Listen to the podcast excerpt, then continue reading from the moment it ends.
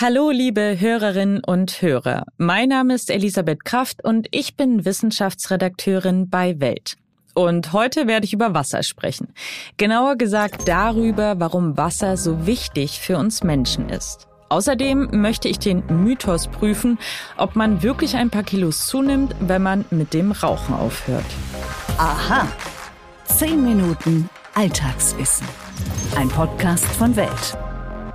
Eau de vie, Wasser des Lebens, wie die Franzosen sagen. Darum geht es heute. Okay, die Franzosen nennen ihre Obstschnäpse so, aber mir geht's jetzt nicht um den leckeren Calvados, sondern um H2O. Genau, um diese langweilige Flüssigkeit ohne Farbe und Geruch.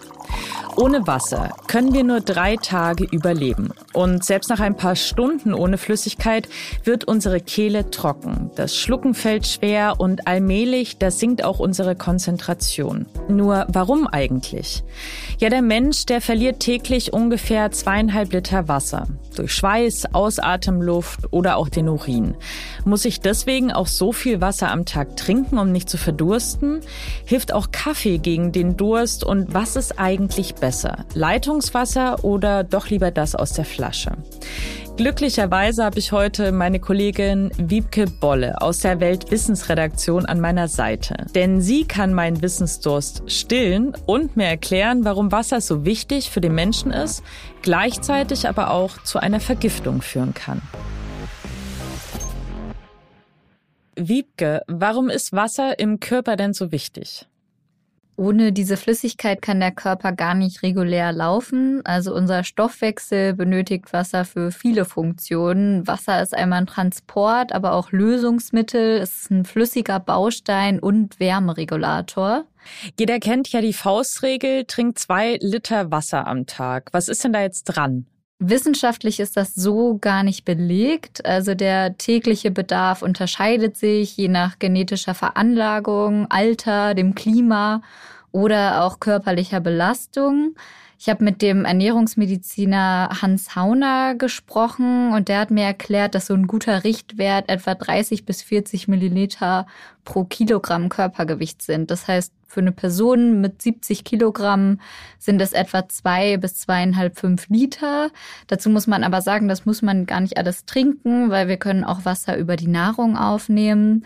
Und im Körper entsteht bei der Verbrennung von Kohlenhydraten und Fett zur Energiegewinnung eben zusätzlich auch nochmal 300 Milliliter Wasser, so dass sich daraus dann eine Trinkmenge von etwa 1,5 Liter ergibt. Kaffee, Limo oder ein alkoholfreies Weizenbier, was ist denn nun der beste Durstlöscher?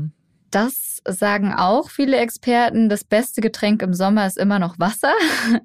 Das sollte jetzt gar nicht besonders kalt oder eben auch nicht heiß sein, was ja viele glauben, weil der Körper muss es dann bei kaltem Wasser erstmal erwärmen und bei kaltem Wasser wieder aufheizen, was dann zusätzlich Energie kostet im Sommer.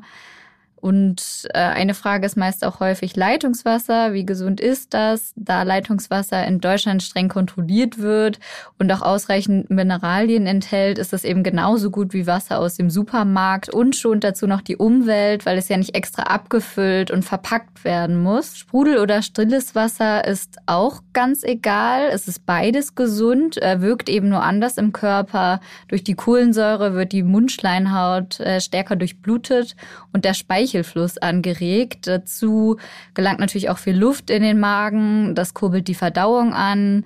Deswegen wird auch Menschen mit gereibsten Magen geraten, lieber stilles Wasser zu trinken. Unser Körper, der reagiert ja relativ empfindlich auf Wassermangel. Woran liegt das eigentlich und woran merke ich, dass mir Flüssigkeit fehlt? Nur wenn wir genügend trinken, können unsere Organe und das komplexe Zusammenspiel der einzelnen Gewebe auch reibungslos funktionieren. Also schon geringer Mangel verhindert dann eben, dass dieser Ablauf fehlerfrei funktioniert und das wirkt sich dann negativ auf unsere körperliche und geistige Leistungsfähigkeit aus. Das heißt, der erste Reflex wäre, wir bekommen natürlich Durst. Menschen werden aber auch müde, können sich schlecht konzentrieren, wenn sie zu wenig trinken. Die Deutsche Gesellschaft für Ernährung schreibt das Blut dicker ein und belastet damit das Herz-Kreislauf-System und darauf folgen dann eben Kopfschmerzen, Verstopfung, oder diese verringerte Leistungsfähigkeit. Zum Beispiel weiß man, dass Schülerinnen und Schüler, die im Unterricht trinken dürfen, in Leistungstests besser abschneiden. Kann man denn eigentlich zu viel Wasser trinken? Also geht das? Ja, das kann dann sogar gefährlich werden, weil nämlich der Stoffwechsel und der Mineralhaushalt des Körpers durcheinander gerät. Bei der sogenannten Wasservergiftung wird das Blut so stark verdünnt, dass der Salzhaushalt da eben durcheinander ist.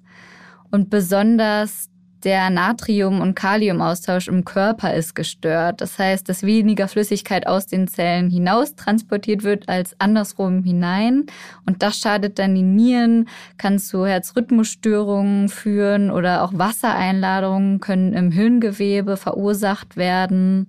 Symptome einer Wasservergiftung sind dann eben Benommenheit, Übelkeit, Kopfschmerzen, Krampfanfälle, aber auch Schwindel, Atemnot, Bewusstseinsstörungen. Und das kennt man vielleicht von Sportlern. 2015 ist zum Beispiel beim Frankfurter Ironman ein 30-jähriger Triathlet wegen einer Wasservergiftung gestorben. Das war meine Kollegin Wiebke Bolle. Danke dir für deine Expertise.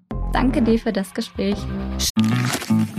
Werbung Servus, hier spricht Christian Falk, euer Bayern Insider. Im Bild-Podcast Bayern Insider gibt's die heißesten Gerüchte rund um den FC Bayern jeden Freitag.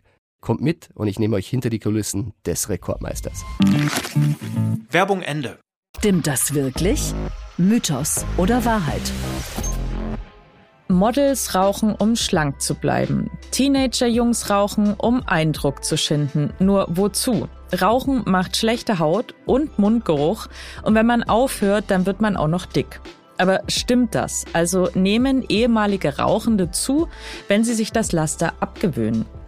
Ja, es stimmt. Wer mit dem Rauchen aufhört, der nimmt höchstwahrscheinlich zu. Fast 80 Prozent der ehemaligen Rauchenden legen ein paar extra Kilos drauf. Viele Ex-Raucherinnen können deshalb ihren inneren Schweinehund nicht so richtig überwinden und die Klimmstängel weglegen. Obwohl ein Rauchstopp das Krebsrisiko erheblich senkt und die Gefahr einer Herz-Kreislauf-Erkrankung. Schuld an der Gewichtszunahme sind drei Faktoren. Einerseits kurbelt das Nikotin im Tabak unseren Stoffwechsel an. Unser Körper benötigt also mehr Energie. Um genau zu sein, ungefähr 200 Kilokalorien. Und das entspricht etwa einem Stück Apfelkuchen. Diese Wirkung des Nervengifts bleibt nach dem Rauchstopp natürlich aus. Zweitens. Nikotin macht nicht nur extrem süchtig, sondern hemmt auch den Appetit. Denn es blockiert die dafür zuständigen Rezeptoren im Hirn. Lassen wir das Rauchen also sein, bekommen wir mehr Hunger. Der dritte Zunahmegrund, der hat mit Bakterien zu tun. Legen wir die Kneipenteufel dauerhaft beiseite, dann verändert sich auch unser Mikrobiom. Nach dem Rauchstopp steigt der Anteil bestimmter Bakterien im Darm. Und die können um bis zu 20 Prozent besser Fett- und Kohlenhydrate verwerten. Das heißt, sie können aus ihnen besser Energie gewinnen. Außerdem können sie sogar aus schwer verdaulichen Ballaststoffen noch Energie ziehen. Gerade in den ersten rauchfreien Monaten nehmen Ex-Rauchende deshalb oft zu. Nach fünf Jahren sind es zwei bis fünf Kilo mehr, nach acht Jahren sogar bis zu sieben. Besonders Frauen, starke Rauchende und eh schon beleibtere Menschen legen laut Studien nach dem Rauchstopp zu. Wer sein Gewicht nach der letzten Zigarette halten möchte, der sollte auf eine ballaststoffreiche Ernährung achten, sich viel bewegen und lieber mal eine Möhre naschen statt einer Tafel Schokolade.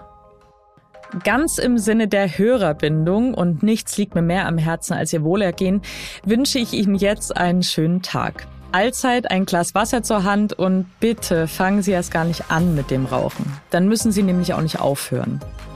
Wenn Ihnen unser Podcast gefällt, dann tun Sie mir doch bitte den großen Gefallen und abonnieren Sie uns auf den Plattformen.